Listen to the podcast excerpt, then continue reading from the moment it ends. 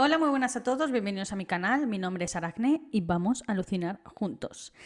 En el vídeo de hoy os traigo un caso de 1965 situado aquí en España, en Murcia para ser más concretos, y es uno de esos casos que te dejan un sabor agridulce porque claramente hay un asesino, eh, las víctimas son muy pequeñas, pero es que no quiero hacer apología del asesino, pero ya lo entenderéis al final.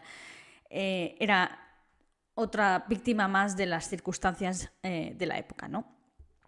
Es un caso muy difícil porque, como digo, las víctimas son todas niños, niños además pequeños, y fue un caso que explotó en la prensa española de una manera increíble. O sea, se hizo súper conocido este caso, la prensa empezó a cubrirlo porque fue algo demencial. Y sinceramente no es para menos. Quedaos hasta el final porque eh, al final de este vídeo haré una pequeña reflexión referente, en, bueno, en relación al, caso en particular, sobre todo al, al asesino, que también fue alguien pues muy particular. Bien, vamos directamente con el vídeo, no sin antes recordaros que le deis a me gusta si os parece interesante este tipo de contenido, que lo compartáis, que activéis la campanita ya que os avisa cada vez que saco nuevo vídeo y esta vez sí que sí, vuelvo otra vez a mi ritmo habitual de miércoles y domingos. De verdad, ha sido un mes un poco caótico y sigue siéndolo, sinceramente. Pero bueno, vamos a tirar para adelante a ver cómo sale esto. Y no me enrollo más, vamos directamente con el vídeo.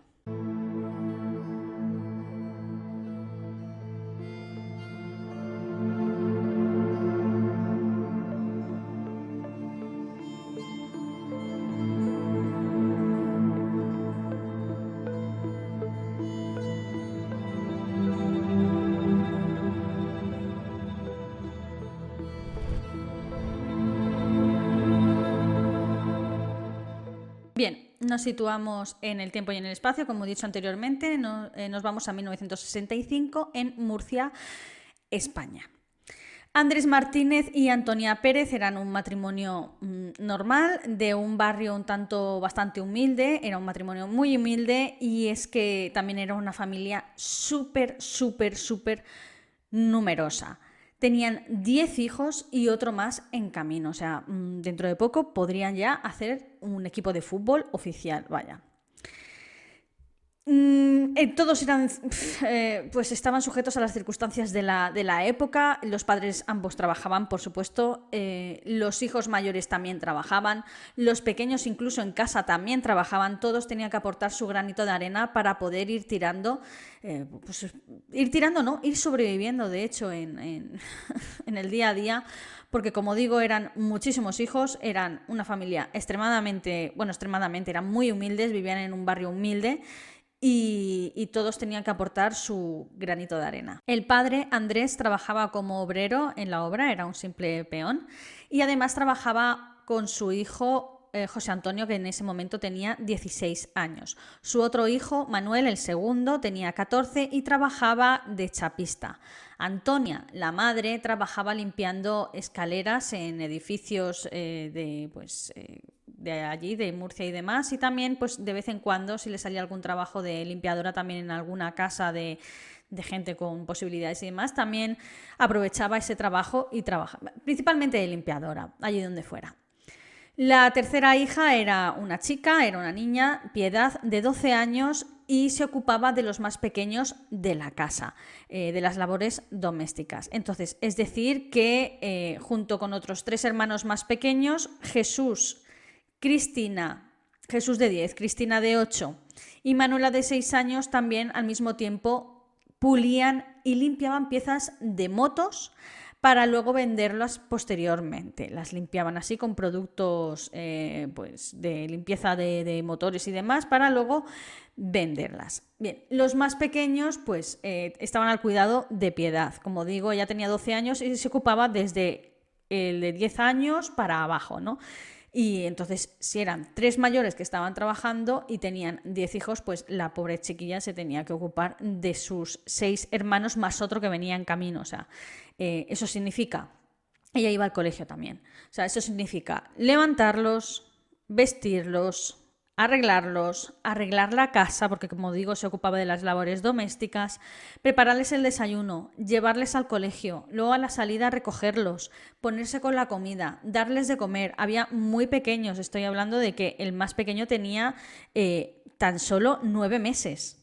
la madre estaba embarazadísima, embarazadísima, a punto de parir de hecho, estaba creo que de siete o ocho meses. Y tenía un bebé de nueve meses, o sea, es que hablando mal y, pronto, eran como conejos, sinceramente. Pero bueno, es que estaban sujetos a la, época, ¿no? A, pues a lo que les tocaba vivir. Como digo, Piedad, de 12 años, era la que se encargaba de la casa y de sus hermanos. Su madre, cuando venía de trabajar, obviamente también se ponía pues, con la comida, con lo que tuviera que hacer, con la cena y demás. Pero principalmente recaía en Piedad por no hablar de las labores del colegio y por no hablar también, como digo, de las labores de, la limpieza de motores y demás para seguir sacando algún dinerillo extra. Y así era el día a día en la vida de, de, toda esta familia. Y así día a día nos vamos al 14 de diciembre, como digo, de 1965. María del Carmen, la pequeñita de tan solo nueve meses, empezó a ponerse muy, muy mal. Empezó a sufrir convulsiones y a tener muchísima fiebre. Y en tan solo media hora fallecía. Obviamente los padres enseguida llamaron al doctor, que era el típico doctor que viene a casa a visitarte, y eh, certificó pues, que había sido una meningitis. La meningitis, incluso hoy en día, si no eh, te ponen una vacuna, si no se te trata pronto, eh, es mortal. O sea, te da una fiebre tremenda y es mortal. En niños es bastante habitual eh, y antes pues incluso más, que ni siquiera había vacuna. No era nada raro, eh, la meningitis se cobraba un montón de vidas de niños ah, en España y cinco años antes además habían perdido a un bebé de dos meses debido también a la meningitis. Y ahora pues desgraciadamente esta familia volvía a, a sufrir esta pesadilla de nuevo, ¿no? De perder a la más pequeñita de, la familia, de tan solo nueve meses. Curiosamente, cinco días después, el 19 de diciembre, Mariano, de tan solo dos años, el segundo eh, más pequeño, empezó también a sufrir las mismas eh, convulsiones y la misma fiebre que su hermanita de nueve meses, cinco días atrás, y de la misma manera pues falleció en pocos minutos. Entonces, el médico volvió a visitar el hogar familiar y volvió a certificar la muerte por la misma enfermedad, meningitis. La meningitis también es una enfermedad muy, muy contagiosa. Eh, se va de niño en niño y en nada se los lleva en un suspiro.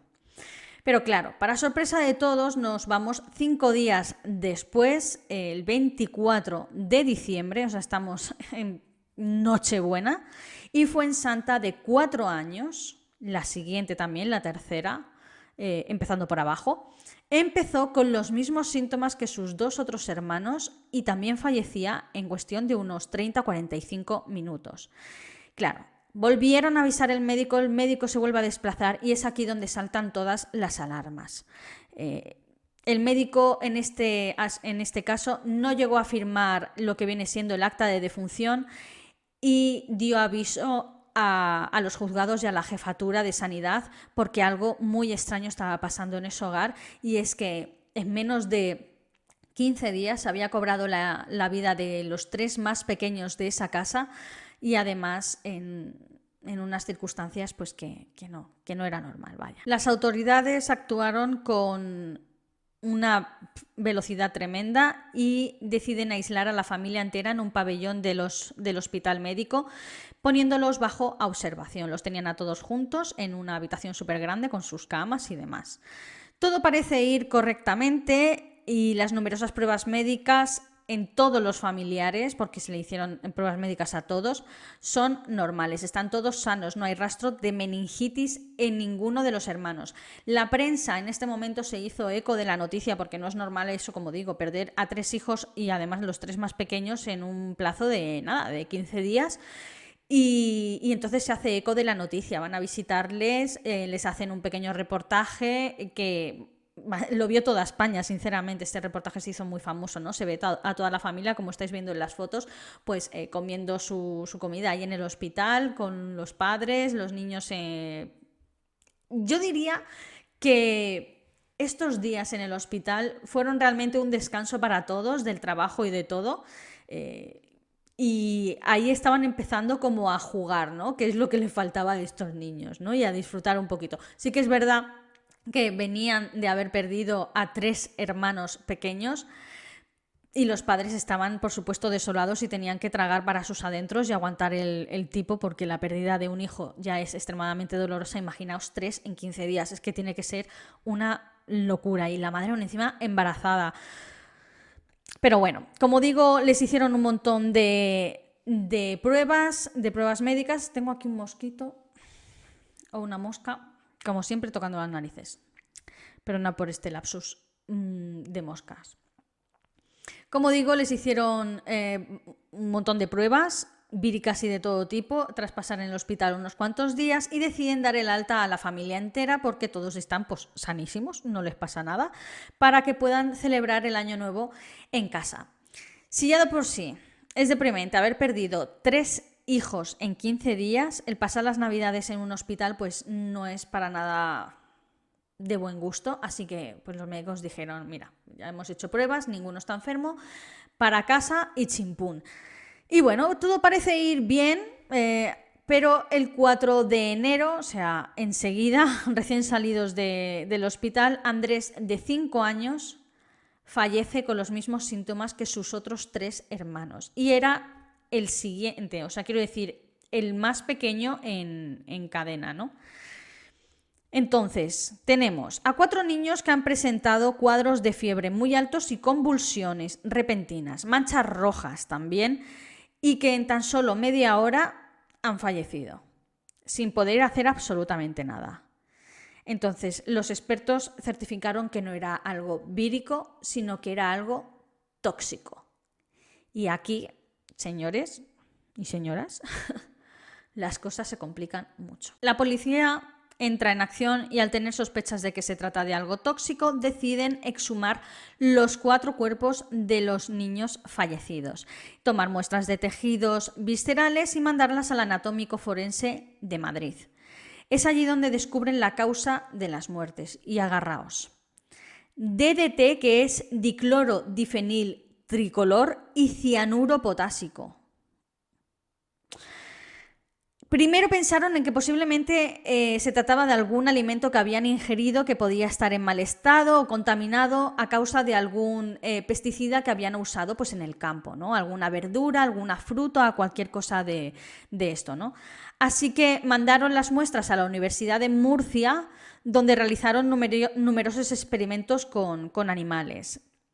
Tras 24 animales muertos entre ratas y perros, determinaron que la única manera de matar a alguien con tanta, mm, en fin, velocidad, eran 30 minutos en los que se ponían enfermos y morían de repente, con esa mezcla en periodos, como digo, de tiempos tan precisos, pues se trataban de cinco días de diferencia entre víctima y víctima, si os dais cuenta.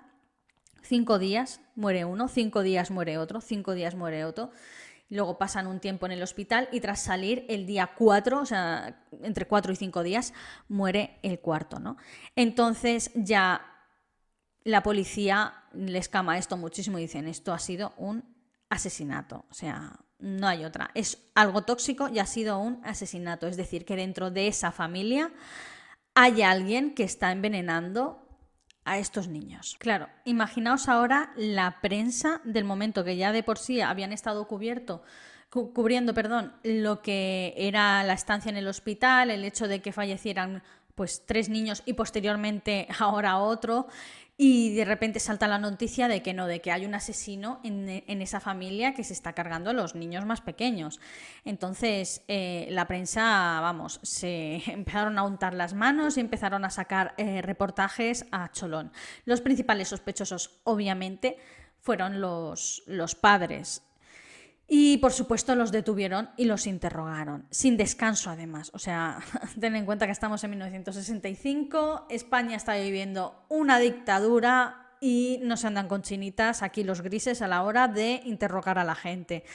Así que realmente lo, lo, tuvieron que pasar muy mal ese matrimonio, tanto la mujer, encima recordar, la mujer está embarazada, pero eh, no pudieron dar con nada. De hecho, el primer en ser liberado fue el marido y la mujer siguió ahí como sospecha y entonces, eh, de entre todos los sospechosos, pues alguien destacaba eh, de una manera, pues por encima, de sobremanera, y es que ante todo esto que estaba pasando, como digo, estaba impasible y sonriente. Estaba pues de una manera muy tranquila.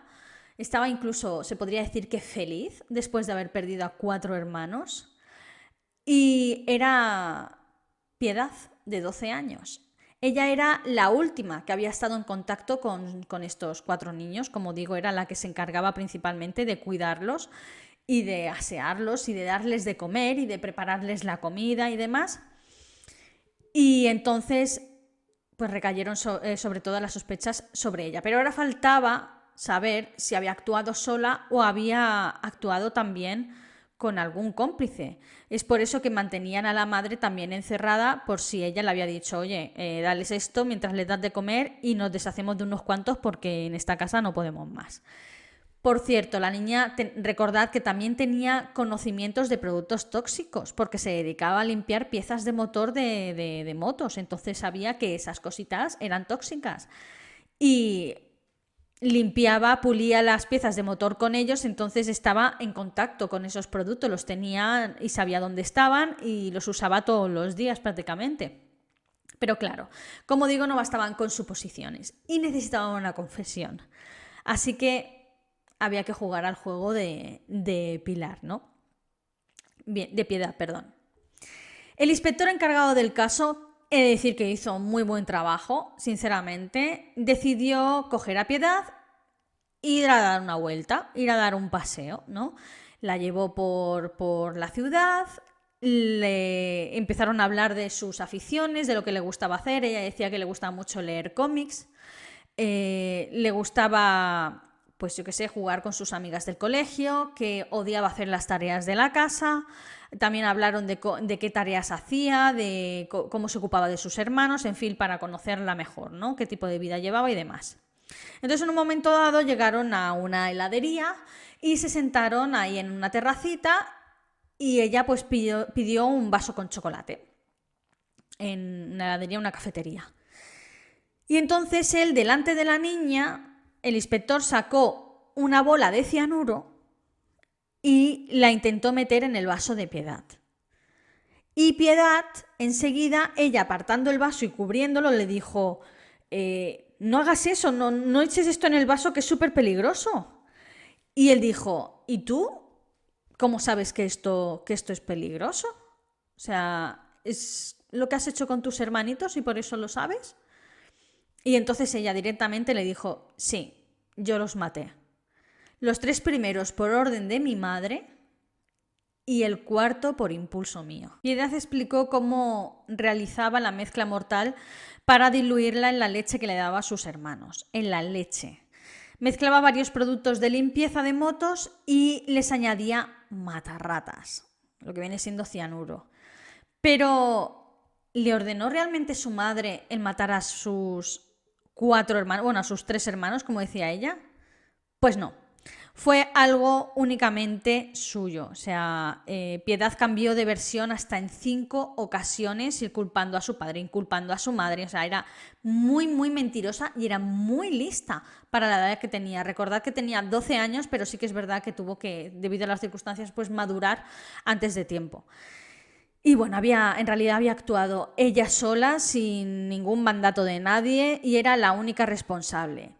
Pero, y aquí es cuando digo que voy a hacer una pequeña reflexión. Eh, no era responsable del todo. Todo esto tiene una explicación. Sí que es verdad que mató a cuatro niños pequeños, pero todo esto tiene una explicación muy lógica. A ver, Piedad tenía 12 años, ¿vale?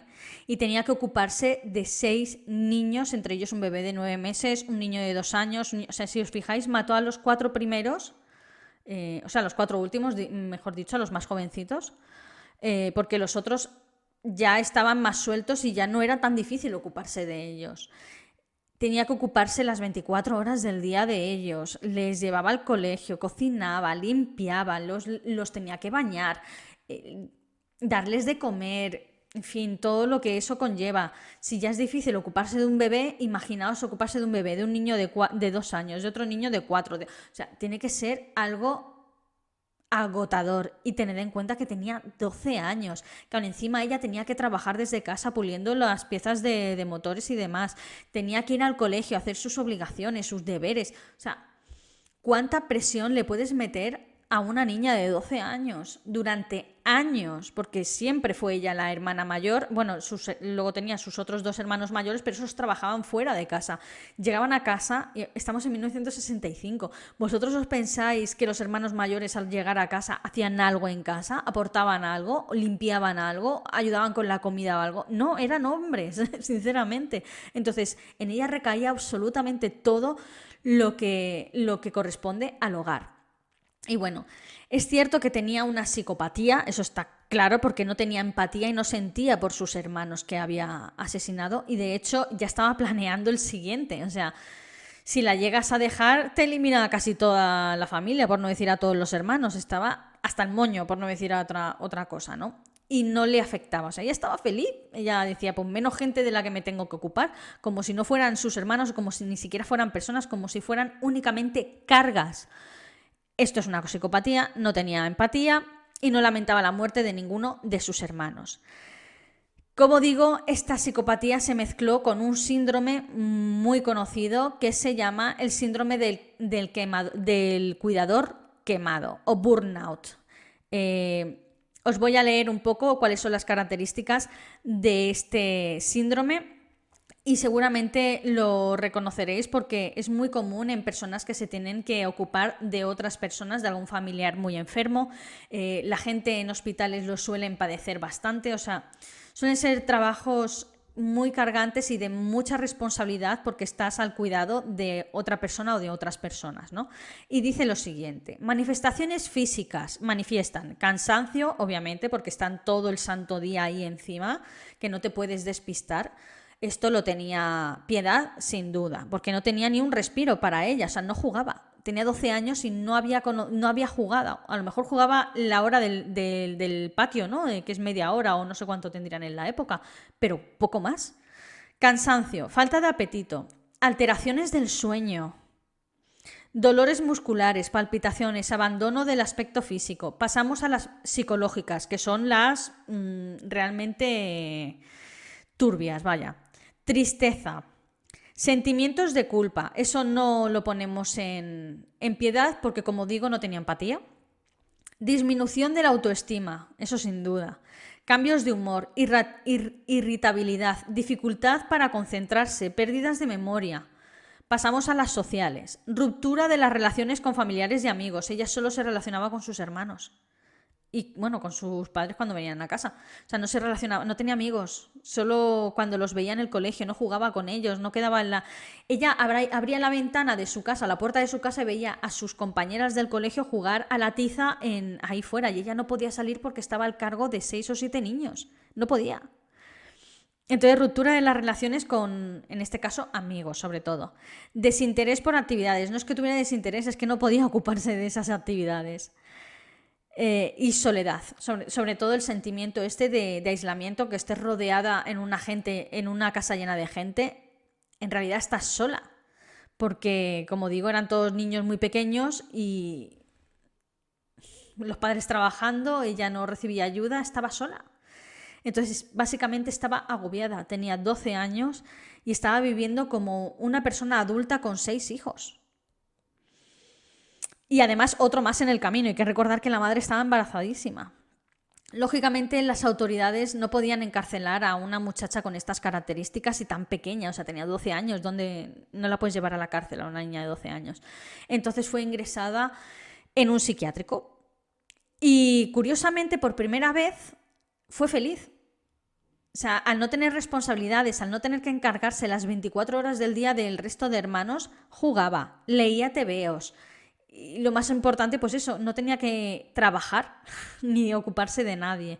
Más adelante se sabe que fue ingresada en un convento donde cuidaban a las niñas en situación de, riesgo. Y, y lo curioso de este caso es que cuando salió de esa casa fue cuando realmente pudo respirar y ser niña. En ese psiquiátrico fue cuando empezó a ser niña, porque Piedad nunca se pudo permitir el lujo de ser niña, ¿no? A lo mejor cuando fue muy pequeñita, pues sí, pero cuando empezaron a venir hermanos, pues no, eso se acabó. Entonces, yo dejo aquí una pequeña reflexión para el final de este vídeo. Y es que es cierto que mató a cuatro hermanos y es muy posible que matara al otro hermano, al primero em, que he mencionado antes, que se lo había llevado también la meningitis el año anterior. No llegaron a exhumar el cuerpo, pero es que no lo descarto, porque era un bebé, o sea, y, no descarto también que, que sea fuera realmente su primera víctima. Los expertos tampoco lo descartan. Sería, ella tenía unos 10 o 11 años cuando, cuando este niño falleció. Y, y, no llegaron a sumar el cuerpo, pues bueno, pues no sé. Realmente yo creo que tendrían que haberlo hecho, pero en fin. Nada más se supo de piedad. Se, supongo que, bueno, se dice que actualmente sigue con su vida, tendrá hoy en día unos 70 años más o menos. La prensa de la, de la época, cuando cubrió el, el, caso este, lo convirtieron en uno de los más mediáticos del país. Estalló, o sea, reportajes semanales, pero te hablo de un montón de páginas en los diarios y demás. Y levantó, por cierto, el debate tan importante que os quiero traer aquí, la última reflexión, que es el de tener todos estos niños así a cholón y el obligarlos a crecer antes de tiempo que era algo muy típico en los años de esta, de esta época en España y seguramente en Latinoamérica también. Entonces, os vengo a traer aquí el debate. Ella lo hizo, mató a cuatro de sus hermanos y posiblemente a un quinto un año anterior. Está claro que tenía una psicopatía y que no sentía empatía por sus hermanos, pero también está claro que tenía el síndrome del cuidador quemado, sin duda, y que tenía una responsabilidad sobre sus hombros tremenda. Entonces, os vengo a preguntar esto, me lo podéis dejar en comentarios si queréis la respuesta, a ver qué sacáis de esto. Y es que mm, podéis responsabilizar enteramente a piedad. Yo lo dejo ahí. Eh, tengo una opinión muy clara al respecto y me gustaría leer las vuestras, a ver qué tal. Y bueno, hasta aquí el final de esta triste historia. Como digo, es una historia agridulce porque además la asesina en cuestión pues, tiene 12 años o tenía 12 años. Los niños, las víctimas son muy pequeñitos, bebés y niños muy pequeñitos. Y es un caso muy agridulce. En fin. Decidme qué os ha parecido el vídeo, si os ha gustado, si no os ha gustado, si lo conocíais, si no lo conocíais. Eh, dejadme vuestras reflexiones si creéis que es ella responsable, responsable, o sea, ella es la autora de las muertes, pero es enteramente responsable de ellas. Em, en fin, me gustaría leer aquí que se formara un pequeño debate así eh, relacionado con la psicología y las enfermedades mentales y demás siempre es interesante leer este tipo de opiniones y demás. Y bueno, como digo, hasta aquí el final del vídeo. Si os ha gustado, dale a me gusta, activa la campanita ya que os avisa cada vez que subo un nuevo vídeo. Tenéis un nuevo vídeo todos los miércoles y los domingos. Y sin más, me despido hasta el próximo vídeo. Adiós.